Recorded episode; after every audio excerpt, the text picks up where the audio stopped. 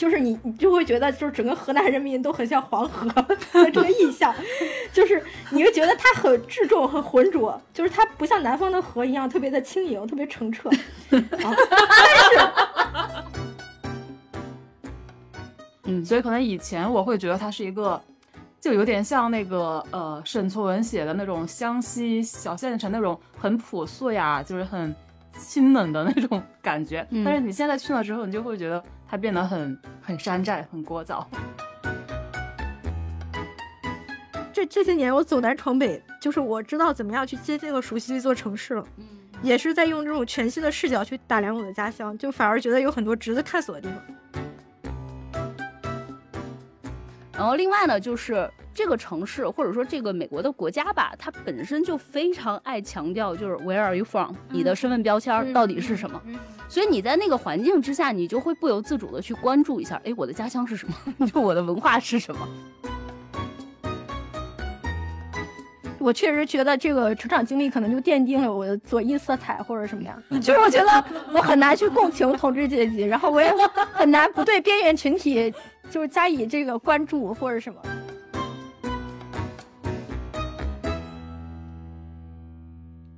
欢迎大家收听本期不爱学习，我是舒阳，我是小坡，我是小天。我们这档播客相信教育要回归人的本身，才能帮助每一个人面对不确定的未来。我们会用满满的好奇心去探讨当下有意义的教育议题，去观察和分享当下最有趣的教育实践。本期节目由 Off Relax 赞助播出。Off Relax 是源于温泉的头皮护理品牌，致力于为亚洲人定制头皮养护方案，希望把从温泉水中获得的那份惬意传递给每一个步履匆匆的人。那对不了解 Off Relax 这个品牌的朋友们呢，我在这里也多介绍两句。这是一款配方里啊就含有这个日本温泉水的头皮护理品牌。温泉水嘛，我提到的话，小天你会自然的想到里面肯定有丰富的什么矿物质？没错，所以这个泡温泉的时候呢，就是因为它里面有矿物质，所以就可以这个通经活络、消除疲劳、减缓压力。Off Relax 呢，这个源于温泉水做成的头皮养护产品，在使用的时候呢，其实也是一以贯之的。我们其实第一时间就试用了这个 Off Relax 的产品，包括他们家的洗发水、护发素，还有发膜，确实能感觉出来这个微量元素在起作用。用的时候呢，我不知道你们俩，反正我的感觉就是每一个毛孔都很 relax，很疗愈身心。小天，我记得你作为这个中文系的毕业生，还当时用了一个特别诗意的表达，在试用完他们家产品以后，那句话怎么说来着？就是用他们家产品的时候，仿佛时间都慢了下来。享受了一次来自山间的头皮修复，给了自己一次回归自我的漫游时光。没错，非常精准而文艺的复述出来了这个用他们家产品时候那种精神上的松弛感。而且我还要补充一句啊，因为我是一个嗅觉星人，所以选这个洗发护发的产品的时候，我非常在乎的是味道。我真的特别喜欢他们家产品的那个味道，就是香的一点儿都不做作。而且我用完出来，我老公有闻到吗？他当时就点评说：“It's very luxurious。”就是非常高级的感觉，有没有？我就特别还专门去研究了一下，它为啥高级？因为他们家这个洗发护发的这个产品，简直是拿香水的要求是在做，就是有这个黑加仑、苹果的前调、白玉兰、玫瑰、铃兰的中调，还有这个檀香木、琥珀的尾调啊，所以就是既有香甜又有稳重。我我我的这个措辞比较匮乏啊，但我的感觉就是仿佛置身于一片这种芬芳馥郁的山野。嗯，那这个咱们点评完了这个 Off Relax，再说回咱们这期节目哈。虽然春节还没有到，但是我猜今年的春运应当是挺忙活的，因为毕竟有特别多的人，就像李诞前不久说的那段话一样，已经三年都没有回家见父母了。那今年终于没有不回家的理由了。所以呢，本期咱们想讨论的话题呢，也是从回家这个话题延展出来的。去年呢，咱们出了一集节目啊，那期节目叫什么来着？舒阳，你可以说一下，那个标题当时是你想的？哦，对。过年太可笑了，没错。然后那期节目里面呢，我们聊了聊回家过年时和这个长辈啊、亲戚啊之间的一些矛盾感和隔阂感，也收到了不少听友的回复，纷纷说这太真实了，我们家谁谁谁也是这样。但那期呢，我们更多的聚焦是回到家。这期呢，我觉得可以再往外挖一下，那回家往往其实也意味着回到家乡，所以我们能否借回家的机会去超越原生家庭的视角，看一看，想一想。家乡对于塑造我们的个性和人生又起着什么样的作用？以及我们每一次的回家又是如何以新的方式去凝视家乡的？第一个问题，我先问问舒阳和小天，就是你们是从什么时候开始起有家乡这个概念的？我大概从识字起，就跟很多人一样，就疯狂的在家里找有字的东西看，因为我们那个年代还没有互联网，嗯，所以我很小的时候就把我们家里有一本叫做某某县志的书翻了一遍又一遍。就其实那个某某是西宁呐，但我不知道大家可能没有听说过这个，就是我们那个县城的名字，嗯就叫西宁县志。就那本书有两个砖头厚，我觉得可能是三个砖头吧。嗯，就我不知道小天和小坡有没有读过县志这一类的文本啊？没有。嗯，就你们可以把它理解成是关于当地的历史沿革、风土人情、历史地理，就是各各个方面，还有什么行政规划各种方面非常全的一个当地百科知识大全。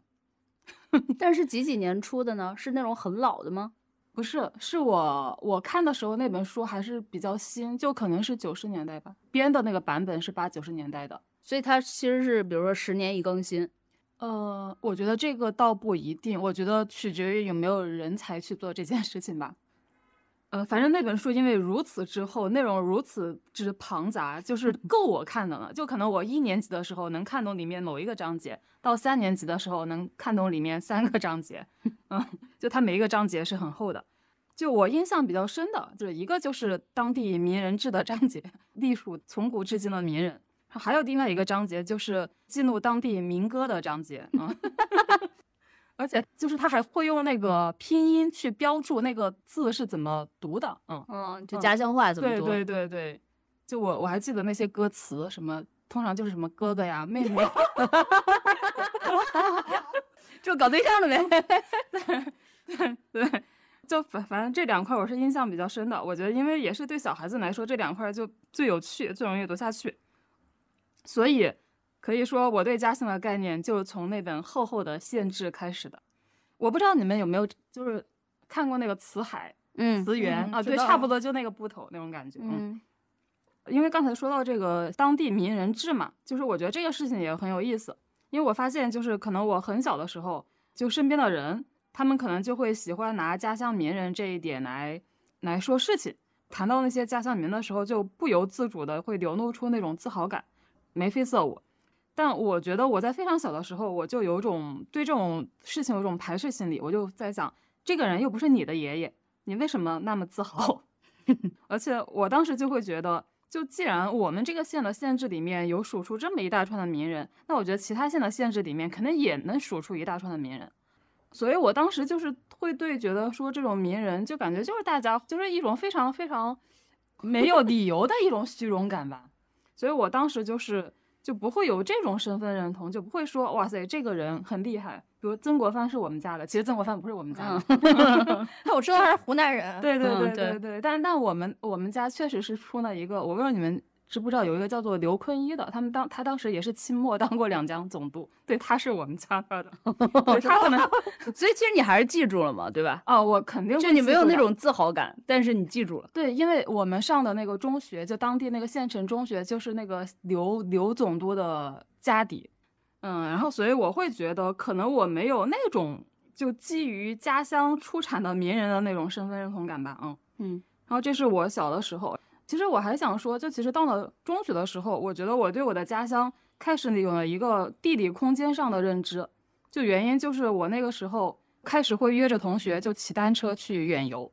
就你想想，就一个单车你骑一天，其实还能骑出好多公里的，嗯，就相当于我从地貌上更多的去了了解了我所居住的那个镇，其实就是县城。我不知道你们有没有在南方农村、南南方丘陵地区生活过的这生活经验。在南方丘陵地区，那个聚居地其实就是在丘陵之间的盆地，可能那个盆地比较大，那那个地方就会发展成一个比较大的城镇。然后可能因为刚好呃我所出生的那个地方是方圆几百里最大的一个盆地，所以它就成为了一个县城。嗯然后县城周围就是广袤的农村，所以相当于我中学的时候就经常喜欢，特别是寒暑假就会骑单车跟朋友们去远游嘛。然后我就会觉得我我对我生活的这个山区的这个环境有呢这种更大维度的体感。比如说我家住的那个位置，就打开门就是某一座山，那座山是我们那个地方最高的一座山。但是我之前我的那个视野最多就只能看得到那座山，但是可能当我可以去骑行到处去玩之后，我就会知道啊，原来那座山的后面是什么样子的，然后可能是那条我们那条河拐个弯之后是什么样子的，而且我也会想象，就我知道，就沿着这条河，假设我们可以一直走下去的话，就可能会遇到其他的城镇，嗯，可能是比我们这个县城更小一点的，但走得更远，可能就是更大的城镇。然后我们那条江汇入的是湘江，然后那如果你沿着湘江走的话，你最后到达的大城市就是省会长沙。嗯，然后我觉得我初中的时候就开始对地理也特别感兴趣，特别喜欢看那个地形图。我觉得也是我从另外一个层面去建立对自己家乡的概念啊。是，刚才就是舒阳在说，就是他初中的时候远游，就是 骑着单车远游的这块，我就想起来，我前两天为了准备这期节目，看那个 B 站的那个文学的故乡，嗯。嗯，然后贾平凹其实就有在写说，他不是就是最开始写作嘛，然后他写作。就属于那种，就是一出来就属于大家都已经把他当成一个好像这种文学新星似的，嗯嗯，但是他就是说他写的过程中，他觉得他自己像一个劫匪，就是这儿抢一下，那儿抢一下，嗯，他就对自己的那个文学道路产生了很大的困惑。他后来怎么做的呢？他就是真正又熟悉了一下自己的老家，然后他就回到了那个商洛，然后跟着他一个朋友。那个朋友，by the way，还会唱山歌，然后 就反正是他们两个就一直沿着那个丹江一直走，走到和湖北交界的地方，就这样子，他们一直这么游走，走了呃附近的这种的七个县，就了解了所有的那七个县里面的山水和人文，用这种方式，他就了解了那种商商洛的一个整体的风貌，嗯，然后因为其实他本身就是在商洛那个地区呃长大的。啊，所以他通过就了解整个商洛的这个风貌以后，他就会对自己，就因为小时候也有那些经验啊，嗯，就是沉淀在你的这个血液里嘛，所以就感觉说你这个经验更加的这个活生生了啊，就更加能够激发他创作了。当时他就创作了那个商周系列，就是他特别有名的那个系列，所以就是，嗯，当然这是贾平凹了，舒阳没有成为大作家，我就觉得挺有意思的，嗯。如果说我我我我的家乡的话，我就是其实我是从小就知道什么是家乡的，因为就是咱们小时候那个语文课本里边嘛，经常就有讴歌家乡的这个文章，就反正什么大堰河、我的母亲什么之类的。但是我没有什么感觉，因为我从来没有离开过家乡，就是我一直都是生活在河南这座小城市里面，而且还是在油田。河南这座小城市，河南的某座 小城市里面，而且还是在那个中石化的一个家属院里边。嗯。就是一直待在这个熟悉的环境里，就是我开始意识到就是家乡这个标签的时候，是我十二岁的时左右，就是参加一个去上海的夏令营，就是我们学校组织的，其实是我们学校跟我们当地一个旅行社组织的，估计我们学校从中也赚了一笔。然后，嗯，反正我知道，就是我们班主任都是免费跟着去的，说是可以当什么，就是带队的那个导师一类的，嗯。但是条件也也比较艰苦啊，就是我们当时是坐在大巴车上开了一夜的车到上海，然后在车上这个本地的导游就跟我们嘱咐说，就是上海是国际化大都市，然后我们是河南人，然后河南人在全中国的名誉都不太好，假冒伪劣是不是那会儿？假冒伪劣，然后偷井盖儿什么的。然后我想想那会儿是二零零四年、零五年左右，就是那会儿可能就是这这种名声还比较的。呃，一种刻板印象还比较根深蒂固。现在的话，大家提到河南人，好像就没有那么根深蒂固的印象了。对，所所以那个我我们要注意自己的言行举止，就是什么呃，垃圾要扔啊什么的，就是就是就是要随不能随随地吐痰啊，要垃圾要扔到垃圾桶里啊什么这种。呃，当时我就特别清晰的意识到，就是说在真实的世界里面，你的省级、你出生成长的地方，还有你的口音，很大程度上都是在一个鄙视链内部的。就是这个链条内部是有一个高低的一个一个区隔在的，而且我觉得我们河南人就是与生俱来的带着一种非常强烈的匮乏感，一种非常沉重的感觉，就很不安全。因为我们就是本地就是地狭人稠嘛，我们一亿多人口，主要产业就是农业，就是都是种植大户。然后基本上是我在义务教育阶段，就是我身边同学基本上就是我们那个油田内部的嘛，然后感觉大家可能都是。油田子弟这样的，对，所以你们那儿的主要产业不是农业，是工业。我们是，然后就是后来，后来到了高中之后，因为我上的也不是我们那儿最好的高中，然后我们，我我所在那个高中就为了跟那个 top one 抢生源，所以去下面的县和乡镇找了一些尖子生，就是说你们来这儿不用交学费，还给你们就是住宿啊、什么吃饭补贴什么之类的。然后当时我们就是每个班可能都分配了，都分了一些那个就是县和乡镇的尖子生，然后我就知道他们都是以务农为生，然后而且嗯就是家里边都有两到三个孩子，然后为了那个就是养育他们上学，他们的父母就是也也就是务农也没有必也没有能力去支撑整个家庭的开支，所以他可能在他们就是很很小的时候就出去打工了，就是他们可能就是我们呃能够想象到的就是第一代留守儿童吧。嗯嗯，所以我一直都觉得，就是河南是最中国的地方，就是有着非常根深蒂固的中国人的那些素质你是。怎么推到这个逻辑的？但是 你十二岁的时候就觉得河南是最中国的呃，对，我就觉得河南是最中国的地方。当时我最近在看那个谁，那个那个有一本书，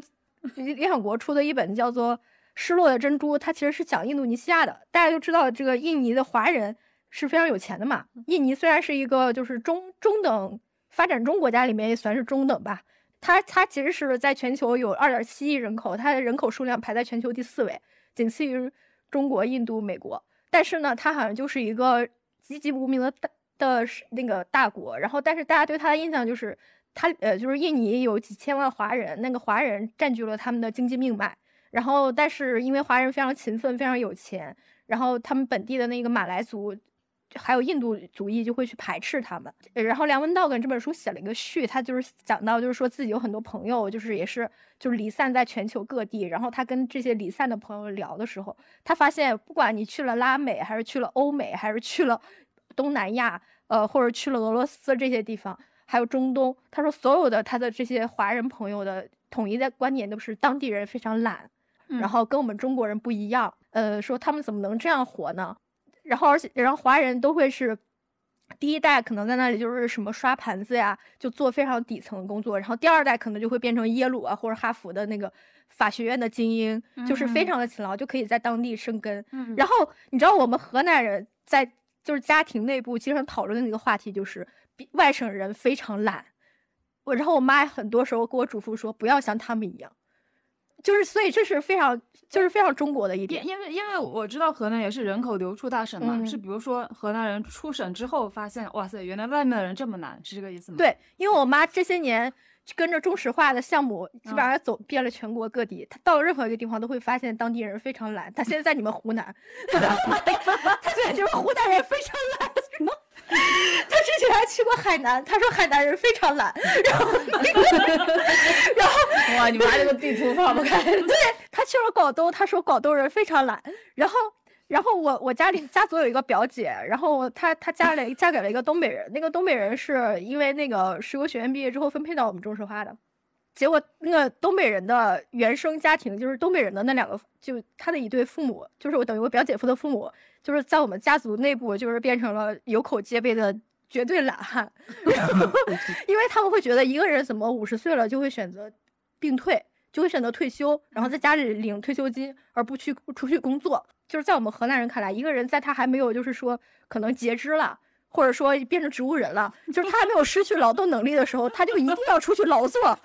嗯，我之前不是在 WeWork 上班嘛，我就发现我们那个 WeWork 有那个就是就是在清洗咖啡机和扫地的那些大妈什么的那种职位，然后发现全都是河南人，河南的老太太。嗯然后我就跟我妈说了这个事实，然后妈非常的惊喜。我妈说，惊喜。我妈说她退休之后，她也要过来做这个岗位。哦哦哦，然后她说她她，而且我妈已经一再的向我保证，就是说她觉得她退休之后，她一定要再拿着退休金，还要再打一份工。嗯然后那个退休金要帮我还还房贷，他就是说让我有，他一定要安心，就是说他会给我嗯一份金钱上的支持。就是说回来啊，你的意思是说，你小时候就发现说，其实呃，河南这个地方很多资源其实是匮乏的，然后再加上可能你妈妈就是呃遍遍地中国的跑项目，然后他也告诉你了一些他的见闻，所以让你产生了一种感觉，就是呃，河南代表着中国人民这个勤劳肯干，对对对对是吧？对，嗯。而且极其的勤俭节约，嗯。就包括到现在，我妈就每天都要在晚上九点之后去超市捡那个一毛钱一包的菜。都是新鲜的，她说只是说她嗯可能到嗯。第二天她就卖不出去了、啊，嗯所以她就。晚上然后作为她的女儿，你也在逛嗨特购。对，然后我就觉得，就是我我我现在就回回到家乡，有的时候去看嘛，然后会发现，有的时候有的苦你真的是没有必要吃，然后你也没有必要就是说对自己那么苛责，但是他们就就只习惯这一种生活方式，就是比如说我妈现在，你让她稍微过得好点，她会有负罪感，嗯因为她会说我闺女还在北漂呢，我怎么能吃那么好呢？嗯我怎么能买一个贵的衣服呢？她说我这样是不对的。就是虽然你觉得他们活得很苦，但是你就会觉得他们有自己自洽的精神世界，就是就是他生活的嗯也很平和，也很安宁啊，他内心对自己的价值认同也是高的啊，他会觉得我这样做是非常崇高的，就是我是为另外一个生命而活，我没有自私的活着。就是你，你就会觉得，就是整个河南人民都很像黄河 这个意象，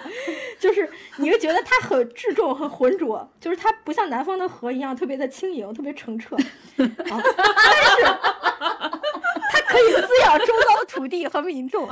被我们尊称为母亲河。就后来我发现，就是黄河流域省份的人，比如说像这个山西，嗯就是什么的，就也会有一些同样的特质。嗯，黄河流域很广啊。黄泛区，他就说的是，对，小天从小对家乡的概念就是像黄河一样浑浊。质质重。就是很沉重的一个地方。嗯，呃，我有家乡这个概念的话，应当是高中的时候，嗯、因为我其实是北京人嘛，但是我其实是从小都是长在北京的郊区。那高中的时候呢，我就是从北京的郊区考到了市里面来上学，呃，变成了一个住校生。在这个变成住校生之前，我其实是从来没有说好几天我不回家，天天和人住在一个宿舍里的那种感觉的。所以我变成住校生以后，我就会觉得，嗯，不在父母身边了，嗯，特别的孤独。我印象中那时候虽然有手机啊，我有一个诺基亚的一个手机，它可以超长待机，就是因为它星期日我回家充一次电，然后它就可以一直撑到星期五。嗯，虽然有这个手机吧，但是因为它那会儿话费挺贵的，然后也没什么地方给我充电，所以我就只有大晚上的时候才会把这个手机开开一会儿，接一下短信。其实也没什么短信，就是我爸我妈可能有的时候会给我发两条。啊，然后其他的时候呢，就是跟父母的沟通，就只能买那种宿舍里面有那种电话，但是那个电话必须要按很长，大概是二十一位的那种的电话那个卡密码，我不知道你们用没用过，这可能是上世纪的这个 类啊。然后我在宿舍里面就会给我爸妈打电话，但是因为我们宿舍有六个人，你打电话的话，就是所有人都看着听着，我就不太愿意流露出我自己的情绪，虽然其实我的情绪可能是挺想家的。就那时候，我的一个办法就是中午的时候，其实我们住校生你是可以就是像走读生一样，就是呃 enjoy 你的这个 lunch time，对吧？但是我的话，我中午就会跑回宿舍，爬上六楼，然后趁着我宿舍里其实没有什么人的时候，给我爸打一电话。我就记得，就第一个学期，反正我真的是这样，就哭半天。我就跟他说，我为什么要来到城里来上学？我不应当考到城里来上学，我为什么这个中考要考好？就那时候我爸为什么呢？仅仅只是因为过多吗？我觉得可能还跟我我当时考到了理科实验班有一定的关系。就是到了理科实验班以外后，就是我们全班的周围的人全都是那种学霸。就是我突然间意识到，因为以前初中的时候，我感觉我是我们班的学霸，可是到了高中以后，就觉得说，哎，原来厉害的人这么多，所以也有一种就是那种紧迫感啊、以及焦虑感啊、那这种焦虑感加上父母不在身边，我就会嗯、综合的产生一种就是对家的那种依恋和眷恋的感觉。啊、我觉得那时候反正我爸也挺可怜的，他大中午的上着班儿，你想着嗯就是 在班上要接我这么一个电话，嗯然后还要安慰我半天啊。然后呃我就是特别值得一提的是，我们学校那个住宿宿生的人数其实是很少的，嗯比如说像我们班是四十多个人，那其实只有三个人是住校生。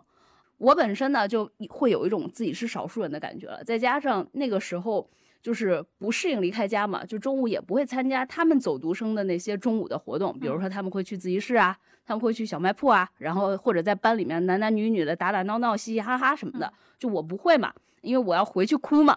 然后所以我这就会更加剧那个时候自己的那种的孤独感，嗯、就是因为孤独没有那种归属感，那时候就会有一种强烈的感觉，就是虽然我还在北京，就是我仍然坐标是在北京市的，但是我已经离开了我的家乡，我就觉得那个十六岁的我就是真的就是非常忧郁。然后我的家乡也不是北京，我那时候突然间意识到，我的家乡是北京市房山区燕山那个围绕中石化展开的一个大型的家属区，就跟小天那个成长的那个差不多。嗯就是，而且他们有一个点，就是我们班啊，因为是实验班，然后很多人其实是从我们学校的那个初中部上来的，嗯嗯他们本身全都认识彼此嗯啊，所以我本来就是一个那种的外来的人，嗯然后再加上是一个这个住校生，就跟他们的这种 overlap 非常少，更强化了那种孤独感。嗯，然后那个时候就有了家乡的概念，我觉得。哎，所以你们的家乡都是小天也是中石化吗？对，我也是中石化。所以你们是一个系统的，对，你们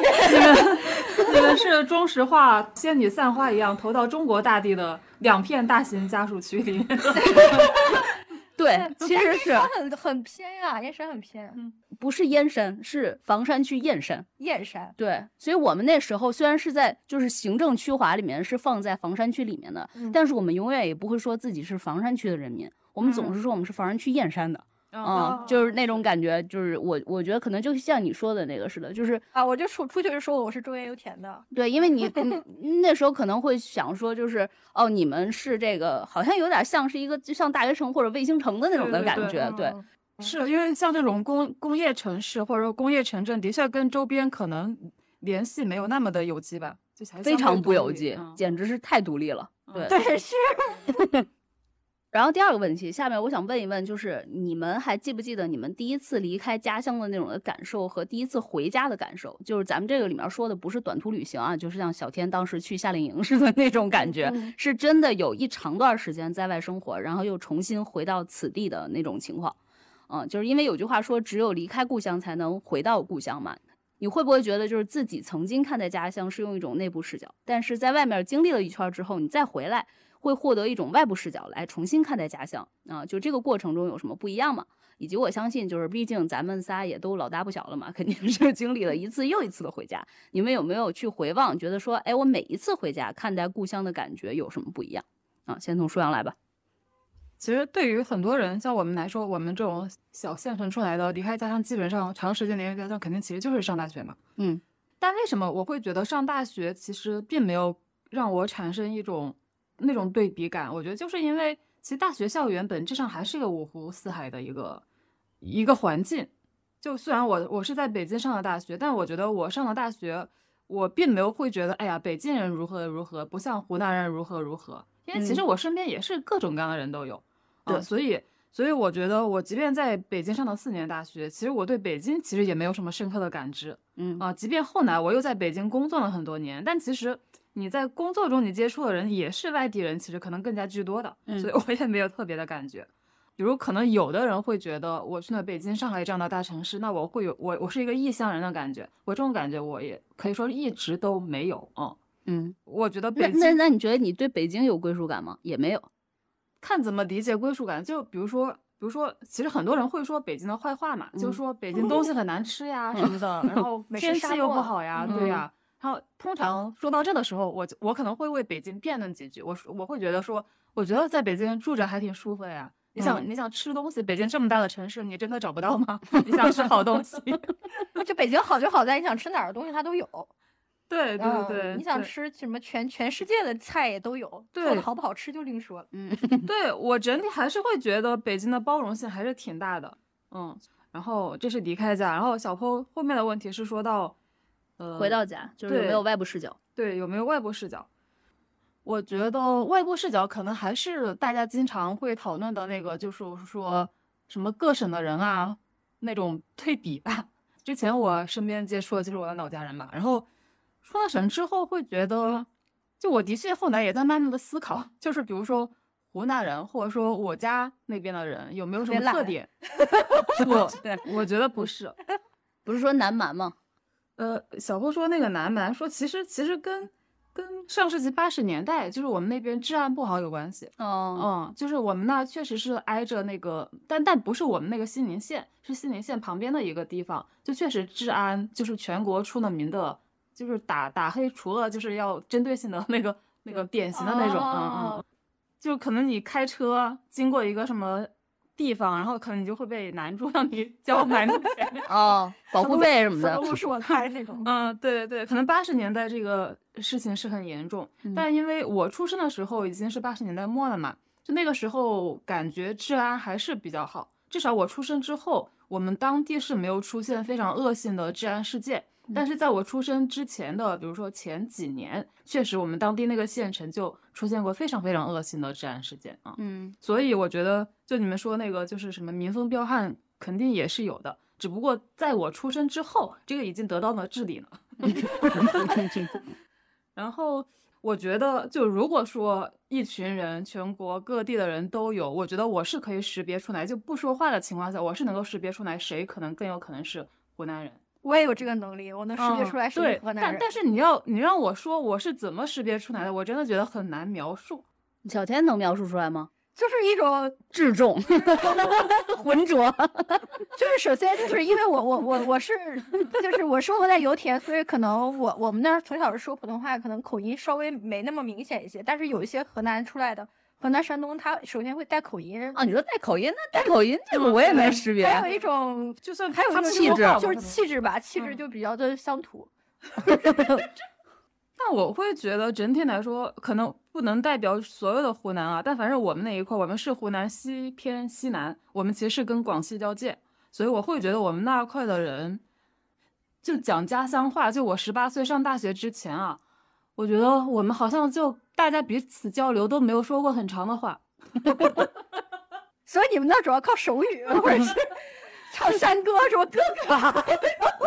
然后我在想，是不是就属于不不爱表达的人？会不会有一些？但是我对，就不觉得河不喜欢那种像，就我觉得可能反例就东北吧，就我真的觉得东北人怎么那么能说呀？我觉得我嗯们那边的人就是不太会那种长篇的去表达什么东西啊。嗯，就包括我记得我对湖南男生的印象就是他们经常说脏话，但他们说嗯脏话并不是对你有恶意，是他们一种情感的表达。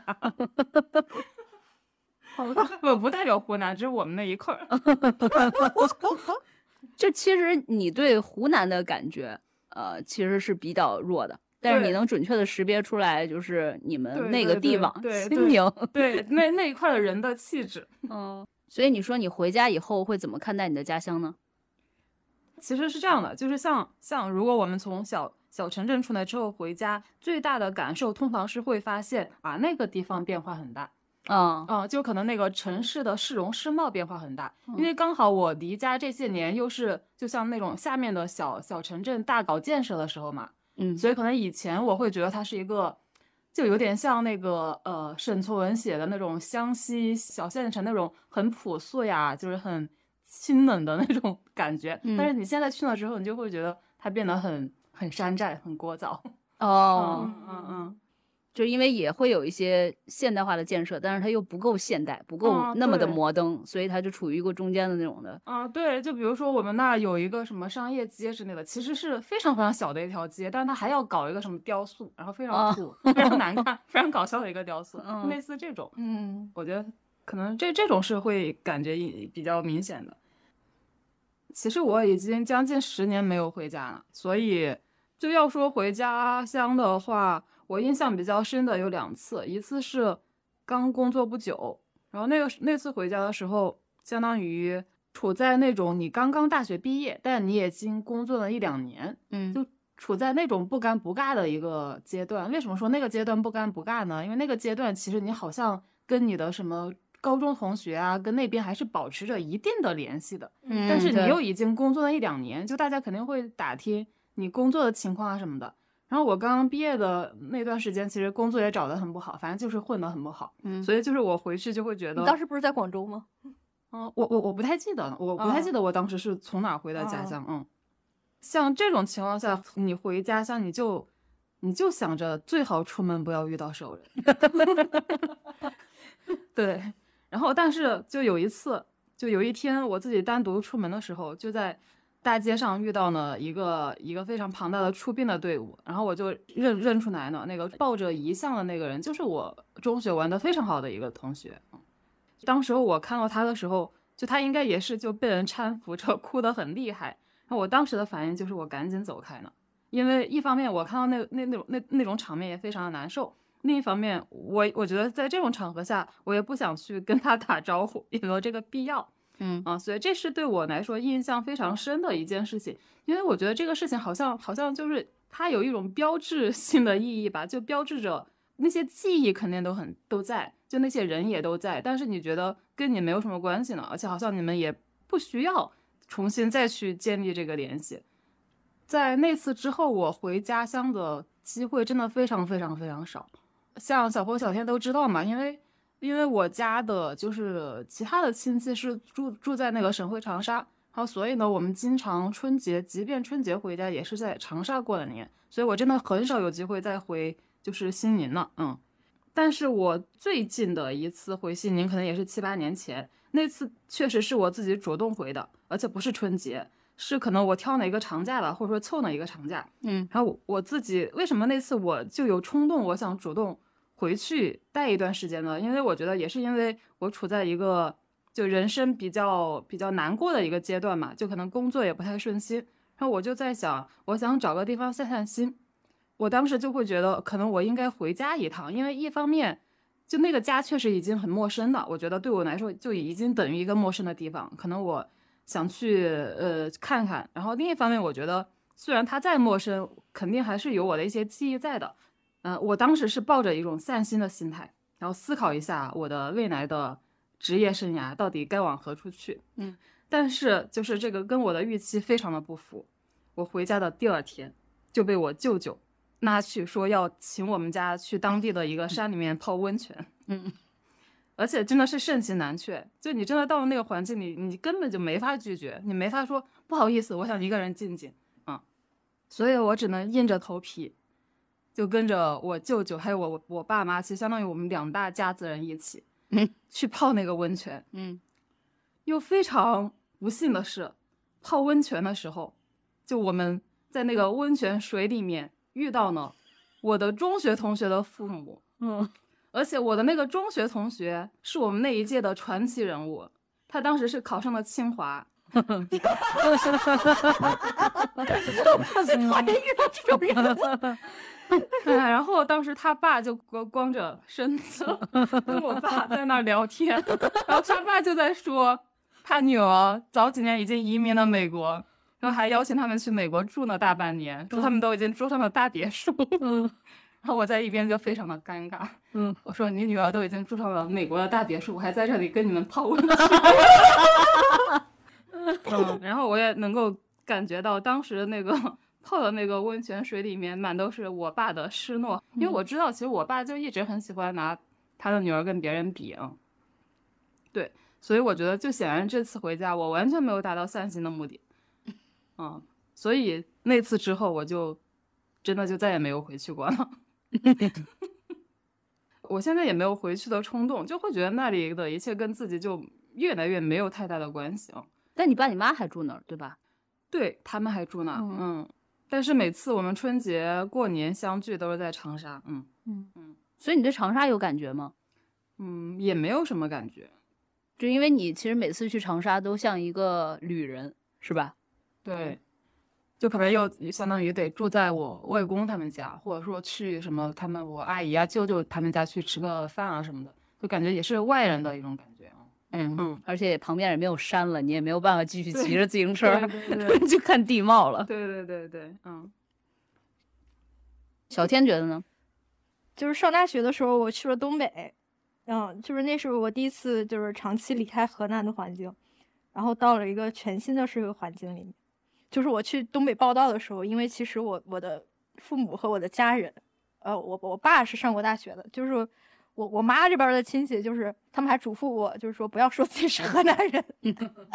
因为当时河南的名誉还是不太好。然后因为我的我我我是比较尴尬，就是他说你可以说是中原油田，我说政治化人你是？我说我说中原油田，我说人家也不知道中原油田在哪儿啊，我说也得说是河南啊。他们因为我我爸那边都属于山东嘛，他们说要不然你就说你是山东人。嗯，但其实你是哪儿的人，这个我觉得还是挺难遮掩的吧，因为你你你高考生源地在哪儿，其实这个就是没办法遮掩。所以后来我也坦然接受了我我是一个河南人的这个事实。我进了那个我们班之后，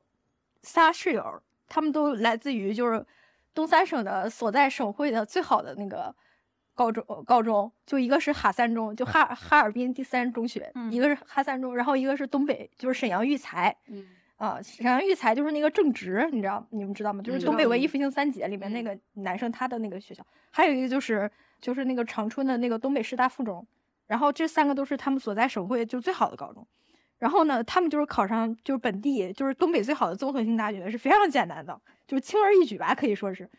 就是我我们河南人就必须是一个学校里面的佼佼者，才能应届考上一所九八五。然后我就大学里边发现，大家这个中学教育的基础是非常不一样的。就是我们当时不是大一的时候有有几门必修课，什么思思修什么，嗯呃，还有那个什么呃行行策，什么行政形势与政策，嗯近代史史纲，我们就简称叫史纲什么之类的。嗯然后我那个室友他打印了一些复习资料，复习资料，但是他连这个复习资料是属于哪个科目的他都不知道。嗯，他说：“我给你念一段，你帮我判断一下这是哪个科目的复习资料，因为我们是开卷考试嘛。”然后他怕自己就是开卷考试的时候带错了复习资料，然后我当时都非常震惊，我就觉得怎么会有人就是能够无知到这个程度？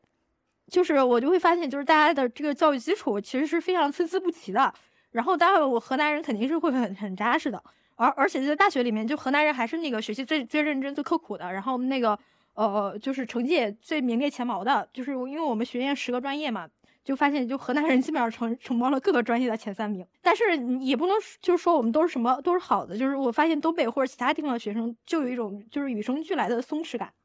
就是他们很早就学会谈恋爱、化妆、穿搭。还有还有非常多的时间去发展其他的才能，就比如说钢琴啊、舞蹈啊、声乐啊。就当时我我我还有个室友，他就是那个舞蹈特长生嘛。然后我过去十八年，我觉得除了自己的内心世界，就只剩下学习了。今年吧，我读到正面连接上，就是一个公众号“非虚构”平台上发表了一篇名为《杜蒙》的记者写的文章，就是他是衡水中学的毕业生。他说自己上了大学之后，才学会了除了开关机以外，其他的电脑操作，就学会了怎么怎么打字。就学会了，就是不在食堂排队的时候看书，因为他他当时是上大学的时候是考到了中传，然后他在中传食堂吃饭的时候，他一边看书一边排队，因为他觉得那样太浪费时间了。然后他说他就变成了整个食堂的怪物，就有就是有人盯着他看，怎么会有人大学的时候还那么装逼？然后他在衡水中学的时候吃饭的时候永远是用勺子，他不会用筷子，他说因为筷子太慢了。就是大学之后才会发现，原来这个饭要咀嚼五次或者以上才能咽下去。而他说，衡中的每一个人都有这个长期的胃病，就是长期消化不良。然后他说，就是吃粉的时候是怎么样，就是一一手拿着拿着勺子，然后一手拿着筷子，然后在那细嚼慢咽，然后然后并且还要先用嘴吹上个几次，然后才能吃。其实我这个细节我觉得特别的印象深刻，因为因为当时东北其实有一个特别神奇的地方，就是东北有一个特特色的食品叫做云南米线，然后但是。就是东北砂锅云云南砂锅米线，嗯就是是我们当时当地就特别爱吃的一个食品。然后我们当时我和另外一个我们班河南的女生，我们经常会效仿一个女生，就是她吃米线时候那个动作，就是一手就是拿着勺子，然后要翘起一个小拇指，然后另一手拿着筷子，然后就吃的特别慢。然后我们当时就会在想，我天啊，怎么会有那么精致的女生？嗯然后就是我我我很多细节都跟杜萌感觉有有一点像啊，就是我之前看着我就是我的室友，就是从打底妆开始，就是一步步的画完这个全套的妆容，就花了一个多小时，然后我就感到了一种彻底的震撼，就生命原来可以这么无意义的虚度。然后就寒暑假回到家，我就更加发现我河南人非常的沉重，就是有了参照系之后，我就才意识到，就是我的家乡原来如此贫穷，而且贫穷带给我们某种程度难堪和窘迫。就那个时候，我就是我我的做法就是尽可能的，就是像我这些光鲜亮丽的这个大学朋友们融入，就是去融入一个五光十色的新世界。然后我就去效仿他们。就是军训的时候，就我发现我们班有一个女生，她在宿舍区的时候是戴眼镜的，就是军训的时候他从来不戴。我就问他是为什么，然后他就告诉我，他因为他出门的时候戴隐形眼镜。然后我才知道，原来这个世界上是有隐形眼镜这个发明的。因为我之一直觉得自己眼睛长得很好看，但是我从初中就开始戴眼镜儿。然后遮掩了我的优势，然后但我不知道有什么办法，然后我当时就想着要不然去做手术，后来我知道了原来有隐形眼镜，嗯于是我军训结束的第一天，我就是来到学校的眼镜店，要求给我配一副隐形眼镜儿，就是那是二零一零年的九月，然后那时候一个月生活费是一千块钱，然后就配了那个隐形眼镜，就花了我三百多块钱吧，我记得好像三百八左右，就将近四百了，然后又买了全套的化妆品，但是也都很便宜，好像就是当时的那种什么火烈鸟这些品牌。然后又去花了一千多烫了头，然后又去东北烫头好贵呀，还是几几百啊，五百五，反正也挺贵的。就是后来又去逛学校门口的什么韩版服装店，什么东大门代购一类的。所以你就觉得你离开家乡的那个感觉，你到了东北，你就突然觉得自己好土，然后嗯嗯那边的人好潮，然后你就想要去融入哦对啊这边的时髦。对，我就觉得，然后我就要买当下最时尚、最洋气的服装，就努力装成就是大城市来的会玩的，就是那种中产阶级家的孩子，就不是小镇做题家那种。但其实说法语啊你，因为他们也没说，然后 他们会说俄语。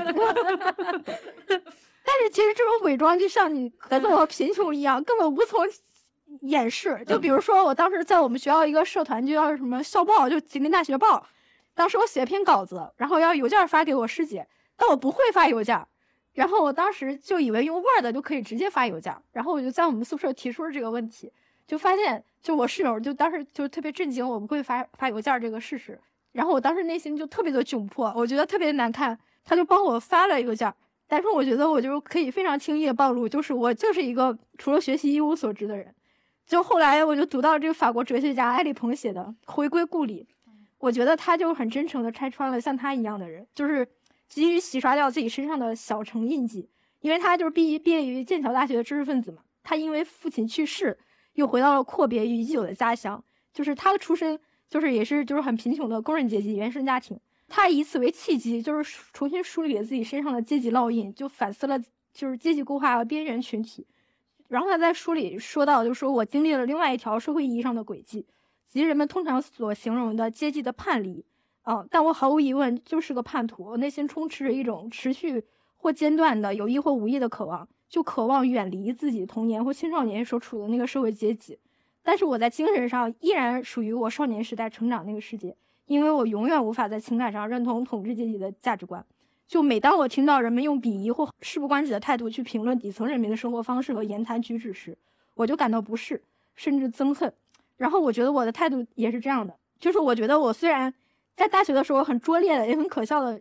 想要去变成那种大城市的就是中产阶级家庭的那种孩子的那种状况一样，但是我现在是非常坦诚的，可以接受自己的出身，就是一个工人阶级家庭的小孩。然后小地方来的，然后做题家，我确实觉得这个成长经历可能就奠定了我的左翼色彩或者什么样，就是我觉得我很难去共情统治阶级，然后我也很难不对边缘群体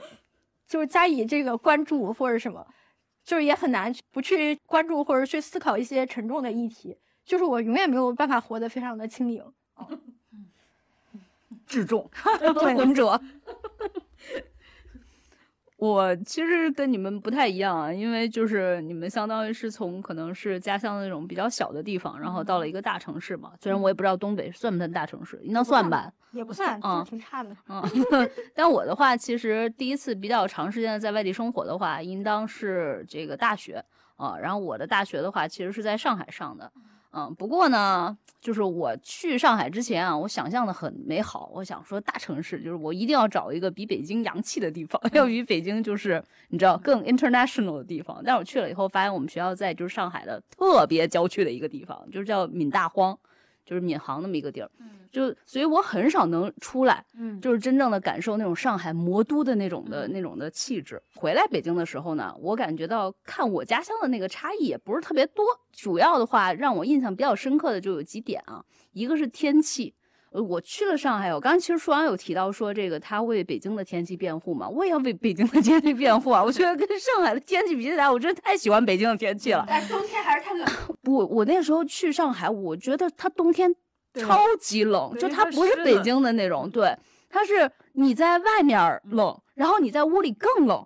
所以就跟北方那种，尤其我很习惯，因为北方人嘛，所以我到进了屋，比如回到宿舍以后，我一定要脱下我的羽绒服的。但我脱下了，过一会儿真的把那个热气散了以后，我就开始觉得，哎呦天哪，我这屋怎么这么冷？然后夏天的时候也没有好到哪儿去，夏天有黄梅天嘛，然后就是天天都下雨。然后再加上我们宿舍就是也是点儿背吧，反正就是我们没调过宿舍，然后四年都是在朝阴的一个方向，所以就见不到阳光。我整个人在我这个在上海这几年，我就觉得住宿的这个天气的这个这个因素让我变得非常的 emo。嗯嗯，对，就是我记得我有一年，反正是十一的时候，我回家，我从飞机场出来以后，我爸开车嘛，我就在车上，就反正也闲的没事干嘛，我就看一看北京的天儿。就那时候会想说，哎，平常以前他就是开车带我们去什么地儿什么的，我很少会看外面。但是那个时候那天我就正好就在车上的时候，我就想说看一看北京。我就发现说，你知道十一的那个时候是秋天，就是北京最好的一个季节，就天高气爽。我那个时候忽然间理解了《孤独的秋》，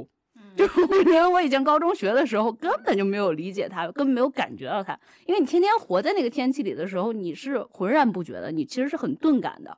嗯，这是一点是天气。然后第二点的话就是民生，就北京那会儿，就各种便利店什么的还是挺少的。但是上海，哪怕我是在闽大荒这么一个学校里，我会发现它里面就经常有什么罗森呐、全家啊，然后这种便利店，就还有不少都是那种二十四小时全天开放的。所以这一对比以后，我就会觉得，嗯，好像上海更宜居一些。但是我当时，呃，会很不平衡，因为我发现吃的这么多，我的这些上海的同学为什么天天都在吃吃吃，他们还是很瘦。然后我就有了一个痛彻心扉的领悟，就是。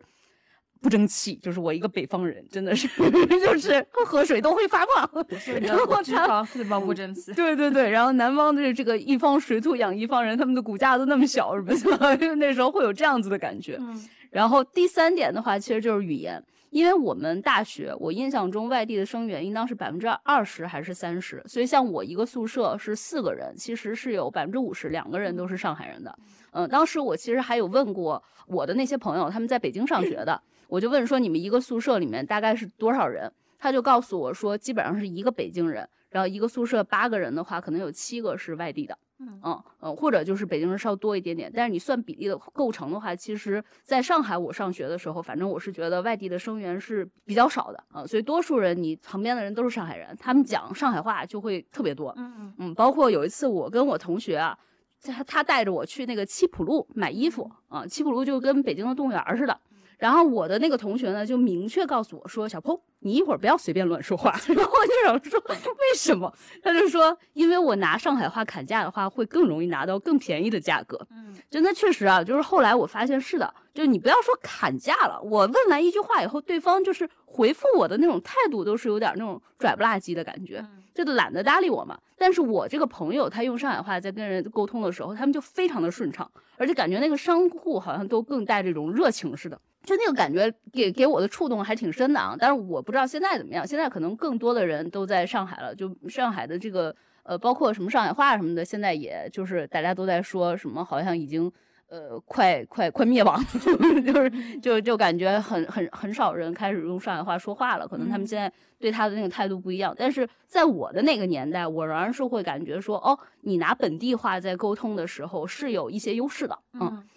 我虽然说在学校里面过得还是比较自在的啊，嗯，自己也可以就是那种耳濡目染，听懂一些些上海话。嗯，我的同学对我也挺好的，比如说我在说，是你们说说什么呢？然后 就会比较 nice 的给我解释一下他们在拿上海话说什么。但是我回到北京的时候，我出门逛街什么的，我听到不同地域的人在北京其实都是在用普通话在沟通。那我听到说，哎，大家都在用这个普通话沟通，或者北京话，whatever，反正这俩在我看来都差不多，我就会稍微有一种隐隐的，就在大学的时候回来北京，我感觉出来的，我会觉得有一种自豪感，我觉得这是一种气度。那我当时就说，这是我们北京非常包容。当然，其实吧，这好像就是把北京话定为国语了吧？对啊，对，其实就是这样子嘛。但是我会有这种隐隐的感觉，因为我可能在上海那边的时候，我就会觉得大家都在说上海话，我有点被。就 fit 不进去。对，其实我就我们考大学的那个年代，的确，就我身边的人也会把北京和上海呢，相当于是一对进行比较嘛。就是说，可能如果你去上海的话，就那个地方更排外；但是在北京的话，可能会好很多。就因为你的语言确实就是大家共通的嘛。上海排外这个，我感觉就跟我们河南头顶盖一样，特别的 根深蒂固吧。我感觉我应该从初中开始就知道上海很排外了。我们当时考大学的时候也会觉得，就是说你去上海的话，上海瞧不起外地人。哦，但其实拿户口的话，应当是说拿上海户口更容易一些，对吧？拿北京户口是更难的嘛，对吧？所以就看你怎么去理解这种排外。但是我那时候因为不会去考量这些东西嘛，我只会想说，我活在这个城市里面，我想跟人沟通的时候，我想引做一些服务的时候，我希望能够更顺畅的沟通，且我不希望被差异化的对待。然后我一一年的时候呢，就去了美国。我在那儿真的其实是待了非常一长的一段时间，大概是九年吧。我中间只回过两次还是三次，呃，而且都是时间很短的那种，就是。嗯，因为工作了嘛，就假期是没有那么多的。然后前面的一次的话，是因为签证的原因，当时我忘了是是，反正是什么 OPT 的一个签证吧，它就是呃时间也有限，你不能待太长时间。嗯，所以我每次最多回来的话，也就是十四天。我觉得有了这段经历以后，我再回看回来家乡的时候，那种感觉是特别不一样的。它是比我当时从上海回来北京看北京的感觉是非常不一样的。因为我真的，首先啊，在这个纽约是在生活和工作的，就是哪怕我上研究生的时候，也是要天天去坐着地铁上下学，嗯，而且因为我第一个学期的时候就开始去找实习了嘛，所以我就是真的是在纽约那个城市里面，就是网格状的城市里爬上爬下，各种跑。我觉得我用这种方式是对那个城市的吸收是无孔不入的一种的吸收的感觉。然后另外呢，就是。这个城市或者说这个美国的国家吧，它本身就非常爱强调就是 Where are you from？你的身份标签到底是什么？所以你在那个环境之下，你就会不由自主的去关注一下，哎，我的家乡是什么？就我的文化是什么？那这个时候你的身份就不再是说哦，I'm from 北京了啊，或者说就我 went to 上海了。啊，这个时候你的身份就自然而然的，因为在他们的那个语境下面，你的标签就是个 Chinese，对吧？嗯，所以我就会关注到说 Chinese。那那我觉得北京的 Chinese 跟我们河南的 Chinese 还是不一样的吧，在河南。但是他们不会分的那么细嘛。但是因为你会开始关注到你自己的这个标签了嘛，你会关注到你这个身份。于是我觉得很有趣的一点是，我去那里以后，我的家乡或者说我的根系突然之间一个很庞杂的就打开了，嗯就。很像，就是打开了某一个开关。就是原来，因为我你上学的时候，比如因为我是也那个呃本科毕业了以后就去了美国嘛，其实我没有关注到什么中国大江南北的这种文化。我我在北京的时候上学，我也就是处在那个学校里做一个住宿生。然后到了上海的时候呢，我觉得我也是主要是在闵行的这个学校里当一个就是浑浑噩噩的这种学生。我真的是没有感知到这种中国的文化的。嗯嗯。比如说我去纽约之前，我从来没见过舞龙舞狮，就 这个这个到现在也没见过。我见过，我见过。但是我到了纽约之后，我看了好多场，然后 我就会去了解说，哦，他们说会在什么场合舞龙舞狮啊？然后这个舞龙舞狮的讲究是什么？因为它其实是很广东那种文化嘛。然后包括那块那块儿也有那个 Chinatown 里面会有那种功夫会馆，这个。就我在国内的时候也完全都没有接触到，我相信你们应该也没怎么接触到这种的吧？就我会去了解说，哦，原来这些人就是呃功夫会馆里的这些人，他们在国内还是有师承的，嗯，然后在广东那边那种学功夫的文化，因为是很兴盛的嘛，嗯，对，所以你我就发现我越浸泡在纽约这么一个城市，我反而会觉得说自己对中国的这个文化的了解。嗯，就你会反思，因为你了解的太有限了嘛，所以你就会主动的去寻找啊。再加上比如说，呃，那边也有一些就是以中国的这种的名义，或者说呃 Chinese culture 的那种的名义去做的一些讲座啊、活动啊什么的，我肯定天然的首先对这些呃就会更感兴趣，我就会参加。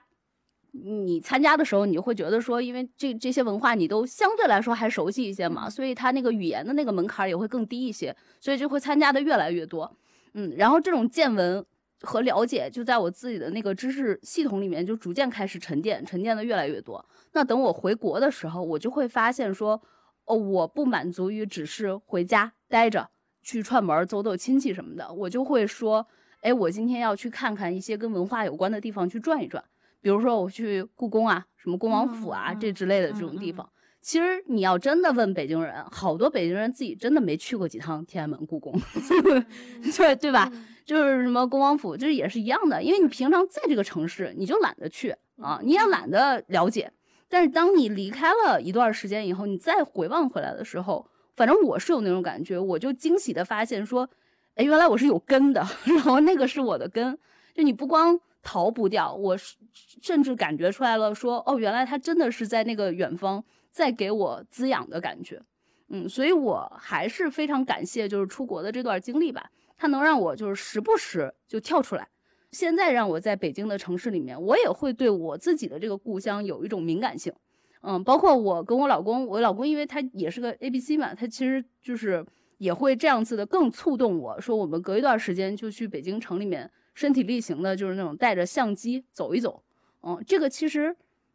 嗯，有点像刚才舒阳说的那个，他去骑着自行车 看旁边的地貌吧。我觉得，就是你时常会去发现一下家乡，你就你再关注一下你的家乡，它肯定在不断发生一些变化。你用身体力行的去走的过程中，你才可以更敏感的去发现这些变化。而且你看到这些变化以后，你会发现说，其实它还有坚守一些东西。那那些坚守的东西是什么？哦，那个东西很可能就就更大程度上是你的那个最强悍的、最那个茂盛的那个根系嘛。那你觉得你的家乡还在坚守什么呢？就是一些呃，我我觉得可能就是一些，比如说。像那种以前胡同文化的这种东西，现在比如说他们有一些拆迁房什么的，会来到这个呃城市的一些外延，或者说四五环啊、五环之外啊，他们就变成了那种家属楼里的感觉。但是那种人和人之间的关系，嗯，还有很多就是在不变的。嗯，我自己就是会这样子去去看吧。嗯嗯嗯，包括还有一些，比如说你去的这种故宫啊什么的，你再去里面一趟一趟的去看的时候。呃，会有另外的感觉吧，嗯，就你说这个东西，它不，它不一定是北京这个家乡所坚守的，但它一定是中国文化所坚守的那个东西吗？对，就是这可能都是一些外部视角吧，去让我回看这个自己的故乡的时候，嗯，那我觉得第三个问题可以聊一聊，就是你们会不会感觉到有的时候，呃，有乡愁？舒阳表示乡愁是啥？嗯，对我看到这个问题的时候，我就写了一个乡愁是啥，嗯，所以他就是没有，就乡愁就是那种，就是你会对一个地方你有熟悉感、亲近感，然后你有眷恋，啊，你有一种情感上的归属感和眷恋感，那你想回到那个地方。我不想回去，但是我觉得我是有的。你会，你就你不是说就是经常性的想回到那个地方？那我觉得我刚才说的那次，我就是分享第二次，我那那个情绪应该是乡愁，但是去了之后马上就被 被击垮，被击碎了，被击碎了，被同柴比较所击碎。对对对对，嗯，就我还想起说，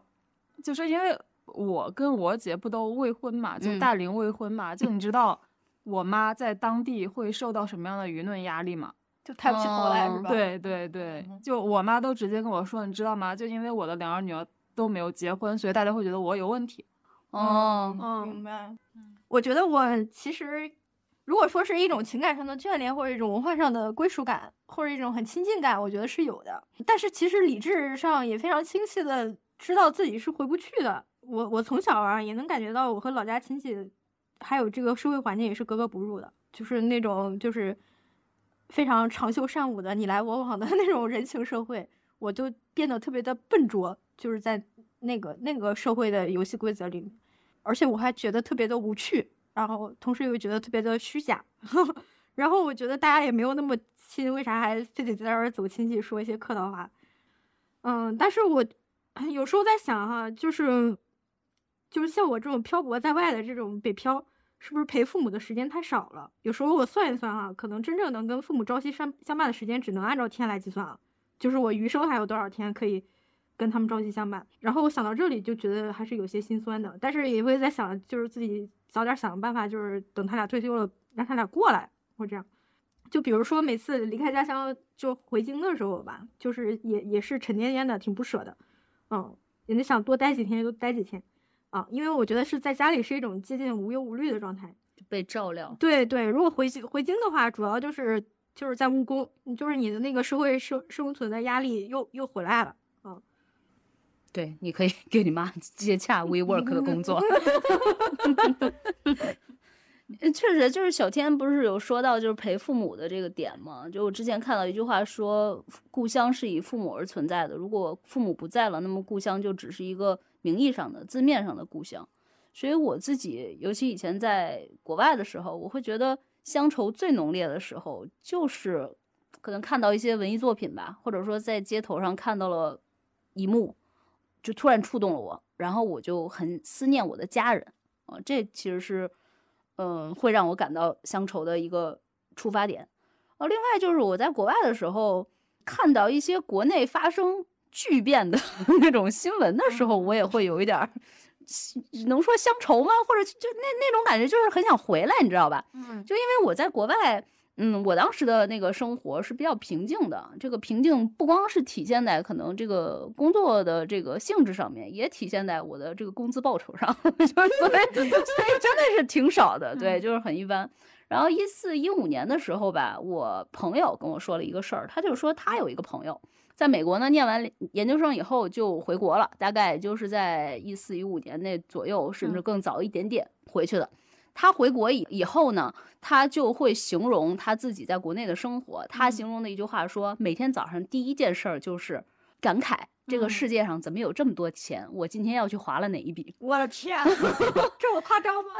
就是这就就是这句话给我留下非常深刻的印象，当然也给我那朋友就告诉我这段话的那个朋友留下了很深的印象。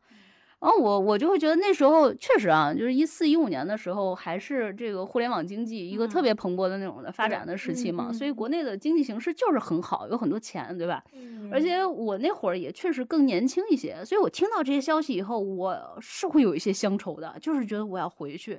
就这个社会，对对对，就是这个社会主义现代化建设怎么能少了我呢？就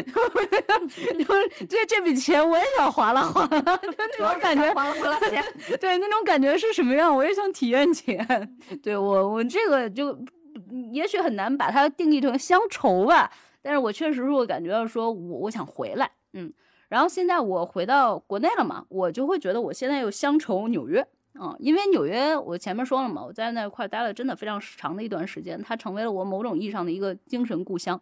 我会觉得我时不时的就会思念一下这个地方，渴望再次回到这个地方。呃，可能就只是在这个街上走一走，或者是逛逛博物馆啊、美术馆啊什么的东西。就那个地方有很多的那种的活力，呃，而且我确定，就是如果我回到那里的话，它这个城市它跳动太快了，它的节奏太快了，它肯定可以以非常饱满的那种能量去哺育我、迎接我。嗯嗯，所以确实我也是回来以后就又会想说，我好思念 纽约，我好乡愁纽约，对，就会有这种感觉。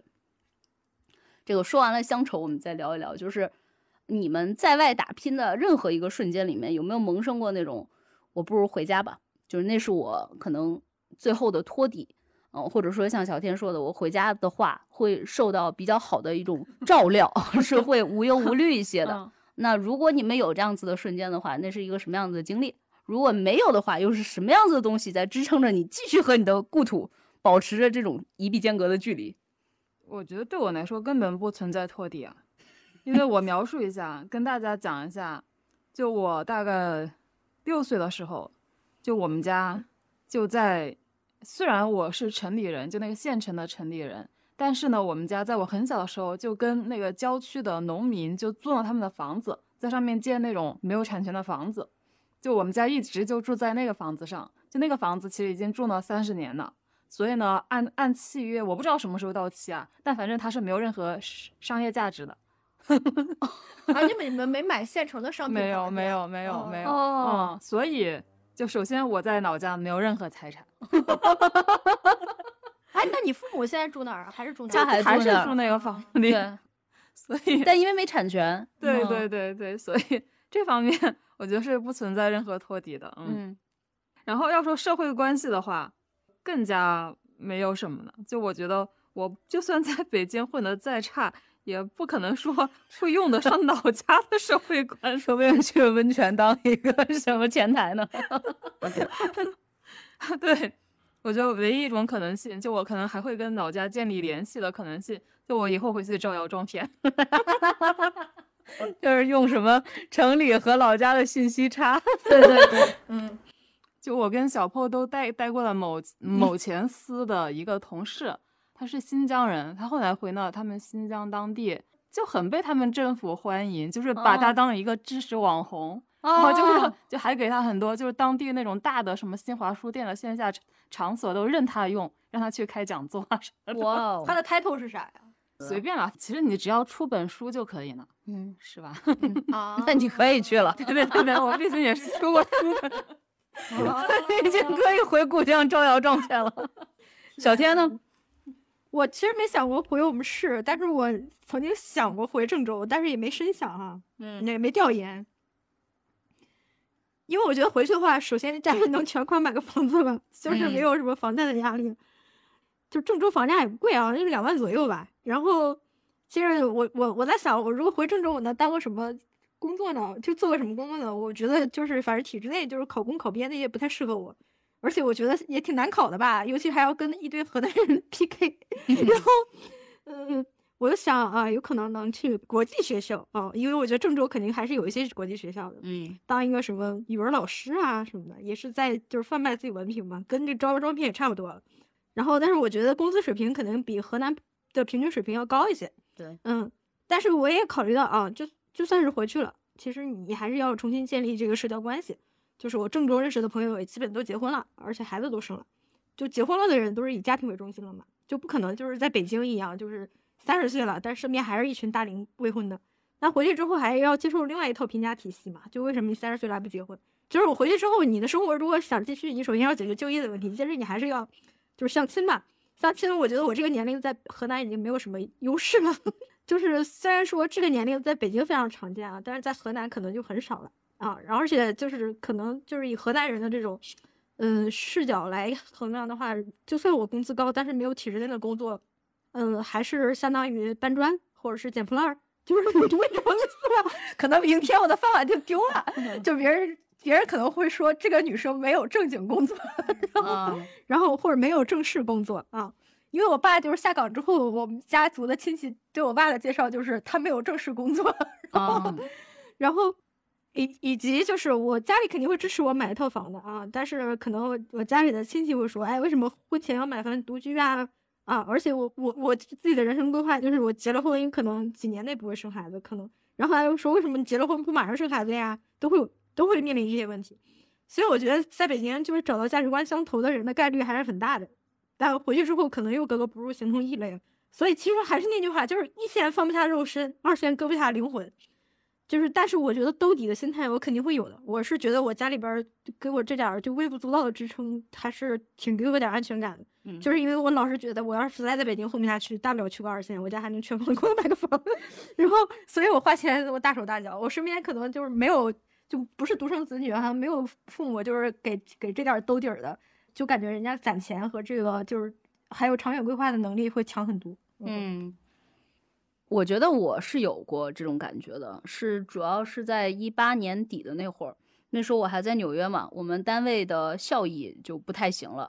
因为是做电视节目嘛，然后当时这个节目砍掉了特别多的预算，包括以前我们出去拍摄什么的，都是一群摄像，然后还有专门打光的什么的，但是后面配的摄像啊、后期啊、打光师啊什么的都会被限制了，就是好多。我就突然觉得说，一是在工作上吧，二是就觉得说也会去反思自己嘛，是会觉得在纽约的这么长一段时间，好像自己的进步也卡壳了。再加上我前面也说了嘛，一四一五年的时候看到国内这种经济啊、市场啊什么的风起云涌，就感觉好像如果你当时回来的话，就会乘上那个电梯。我在纽约的话，那么多年好像卡到一个位置了，就没再往前了。嗯，当时也还没结婚，我 H1B 的那个就是工作签的那个状态呢，是很难换工作的。而且因为很多地方其实是当时那个特朗普的原因，所以其实是不 sponsor 工作签的，就是给移民啊、给外国人什么的。我老公呢，又正好卡在了一个 in between jobs，就是他在找工作的一个状态。我们当时还是俩人单独住嘛，房租我记得特别清楚，是三千二百五十刀一个月，就非常贵。嗯，就是我们我天，很贵！你们 租对了啥房啊？就是两室一厅。以前我们可能是三个人，呃，加两个室友的这样子一起去合租，嗯所以一个月就一千多还好。嗯，但是因为当时我们已经三十岁了嘛，就八八，我是八八年的嘛，所以在一八年的时候我正好三十岁，我就觉得说我要给我一个新的开始，我不要跟人合租了。所以我就跟我老公两个人一起租，开始租还好，但是后面是因为他正好又要找工作，然后我们单位就是很多预算啊什么的也被砍掉了，所以我就会突然间觉得天哪，这么贵，就是房租，而且它它不是一直都在三千两百五这个每个月的这个定定价上，它是每年都会提价的。啊，所以就是你你房租又在涨，又在涨，然后你自己其实就感觉说这个经济上面就是存存钱啊什么的也没存多少钱嘛，你就觉得撑不了多久了，感觉我当时算算账，可能就撑个几个月，啊，就要清零了啊，那怎么办？我就在那一两个月里面就经常会有念头闪过，我就是觉得累。你就回国的话，租金的话，首先是不可能这么高昂的嘛，对吧？你在北京现在如果工作的话。哪怕租一个非常好的地段的这种的，你一个人租房，可能整套的六千八千，差不多，嗯，对吧？两室一厅八千都拿得下了。纽约比起来的话，纽约就真的是就是太贵太贵了。所以我那时候就会想说，不如就回家吧，因为也会想到说，你回家的话其实是回北京嘛，北京还是一个大都市，嗯，所以会觉得往后退一步似乎也没那么差，嗯，但是我当时。没有下定那个决心，就是会一一两次的这种 每个月这个写支票的时候会闪过这个念头。当然，一八年底的时候，我正好回家休假，就回国。我跟我妈呢，就因为这个回国发展的事儿，就又吵了一架。因为从一七年开始，我妈去了一趟美国，去勘察了一下，然后她就开始闹着让我回家。嗯，她就觉得这个地方不好，为什么呢？她就是在我们那个岛上面去聊了好多其他的一些中国人的家庭，惊讶的发现，就是那些人家都不是北京的，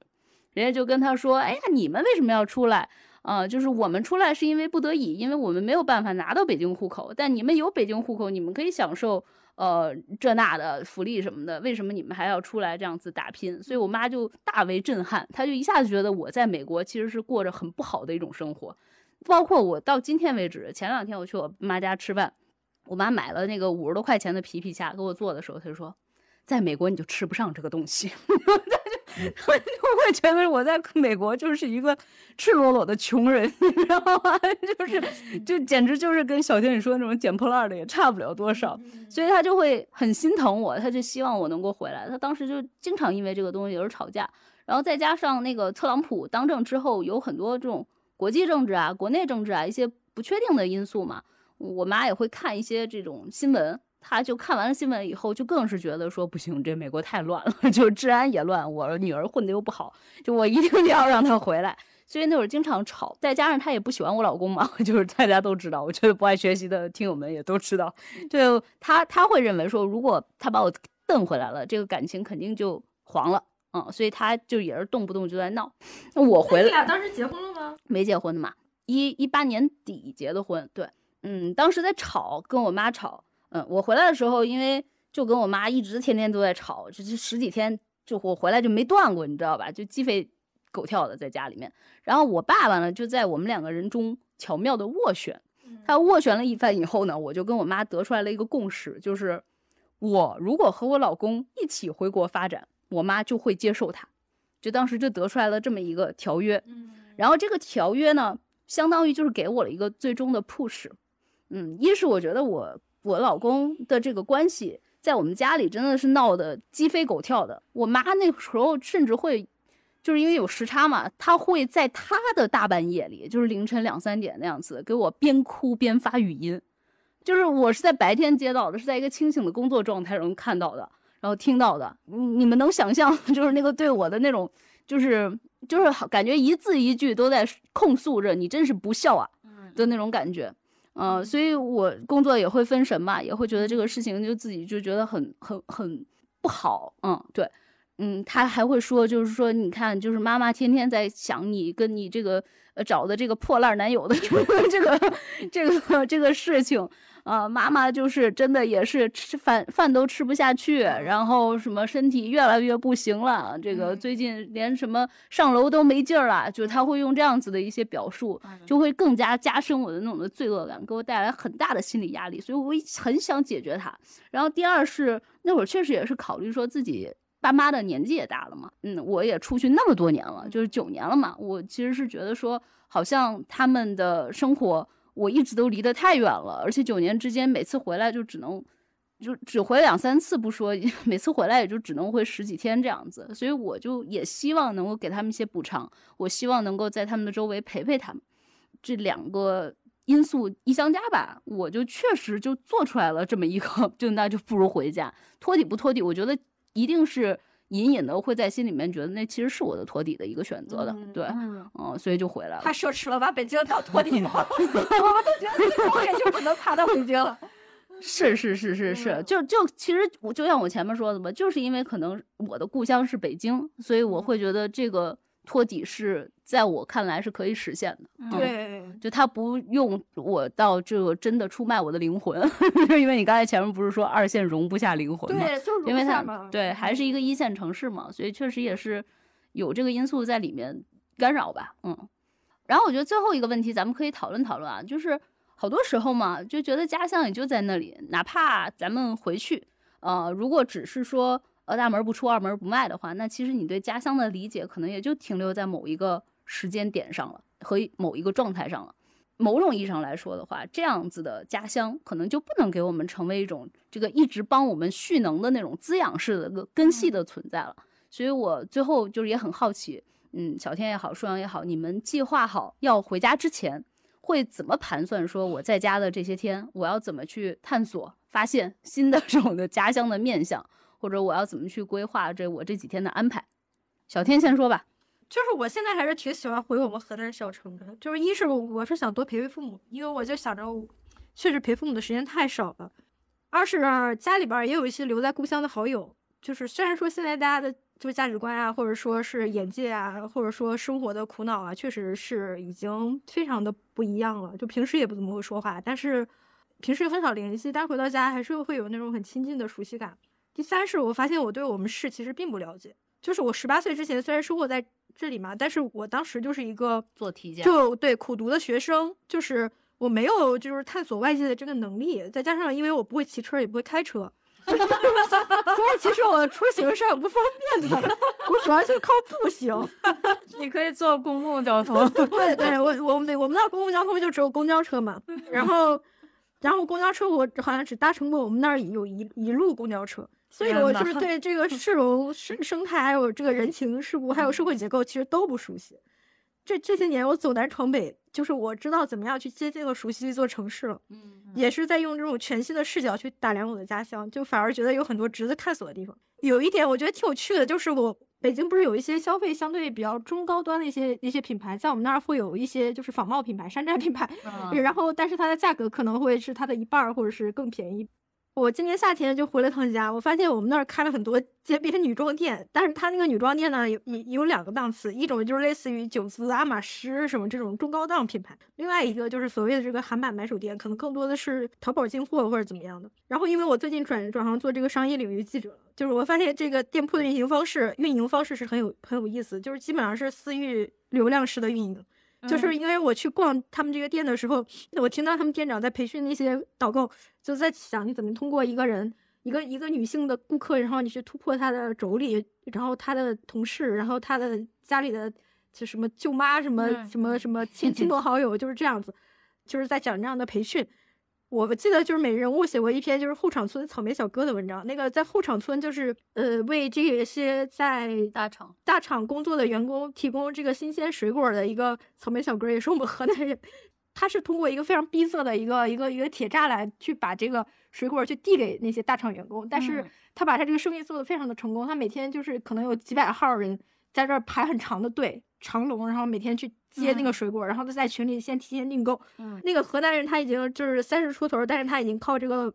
就是卖草莓的这样一个生意，就是在北京安家安家立业了。嗯然后我觉得其实去进入这些女装店，怎么去维护客户关系，怎么拓客，然后怎么去营销，我觉得其实应该都是挺有意思的。嗯，还是回到河南人民辛辛勤肯干、肯吃苦、肯吃肯吃苦。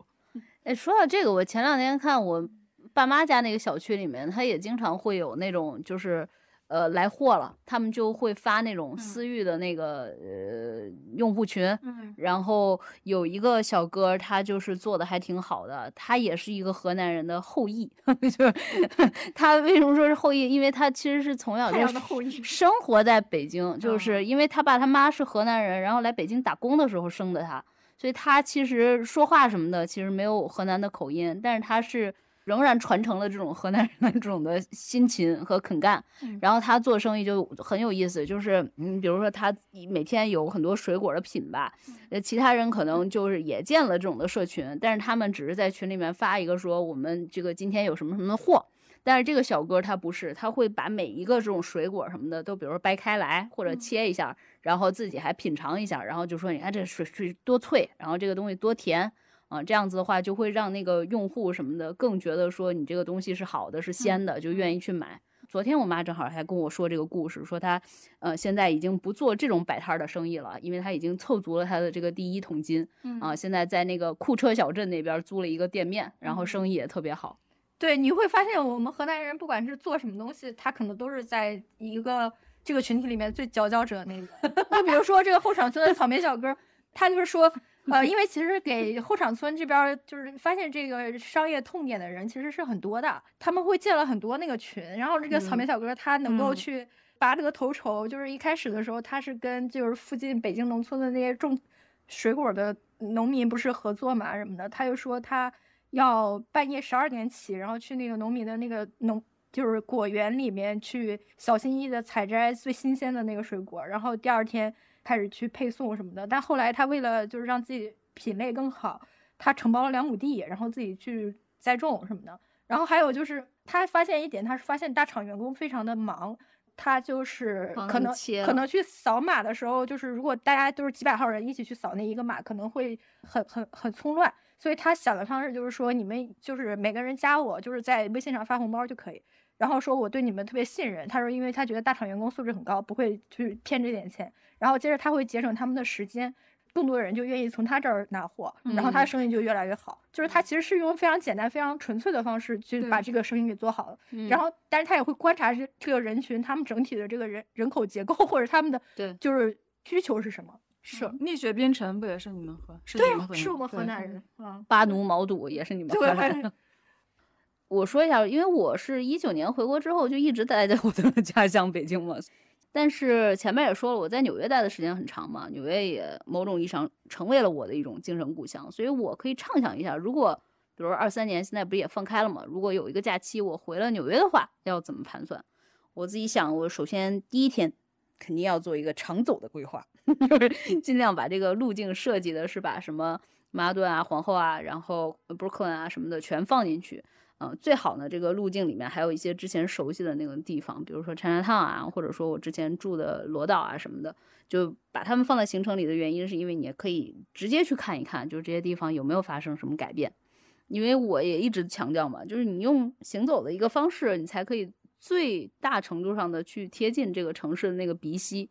呃，你要调动特别多的这种的感官，包括眼睛啊、耳朵啊、鼻子啊、腿啊等等等等，去感受这个市、这个城市它的脉搏是什么样子的。另外的话，我可能就抽个几天去把那些已经好几年 都没有再去的那些博物馆啊、画廊啊逛一逛，因为在纽约是有这个好处的。呃，你只要是一个居民，就哪怕你那块没有什么户口什么的嘛，你只要有居民，你你就可以用你居民的这种身份拿一个纽约的那个 ID，然后这个 ID 就可以让你去免费的去这些博物馆。那么好的博物馆和画廊什么的，其实我那些年是频繁的在逛的，但是回来以后其实就基本上在北京没逛过，因为我觉得北京的展览都好贵啊，就是水平。大部分都要钱，参差，对对，就是水平参差，然后还很贵，就动不动就八十块钱、一百二十块钱这样子，其实是非常昂贵的。嗯，所以我没怎么在北京逛过展览，我就觉得，哎呦，这个东西真的，我在纽约留下了太多的印象了。我在那里看了太多的那种展览了，它甚至某种意义上来说，开启了我对艺术的那种，嗯，领悟吧。嗯，所以我肯定要花一段时间去使劲逛一逛的。一边逛呢，其实就可以一边扫扫看，就是旁边那种的异域料理。因为纽约这个地方确实就是它有各种各样的国家的这种的呃美食，因为它确实就是一个大熔炉嘛，有太多太多的这种文化，嗯，然后文化很好的一个表象其实就是可能美食嘛，所以我就也很思念就是那边的那些异域料理，嗯，这些比较熟悉的地方重温之后吧，我可能会考虑给我纽约的那些朋友们发条微信。啊，看一看，说要不要一起出来聚聚？我很难想象，就是一回去就呼朋唤友的，就更大概率的话，可能就是先找两个真的非常好的朋友去 hang out 一下，其他人的话，应当就是发一条朋友圈说，我石小铺回来了，要是谁看到的话，要不要聚一聚？因为我自己也会去想，就是离开太久了的话，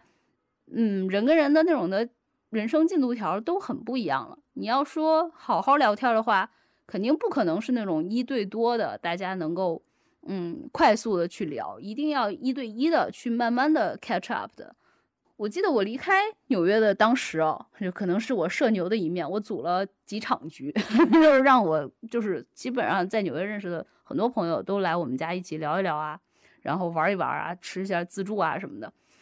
那时候大家的频率啊，就是在纽约那个地方发展的那个频率是差不多的。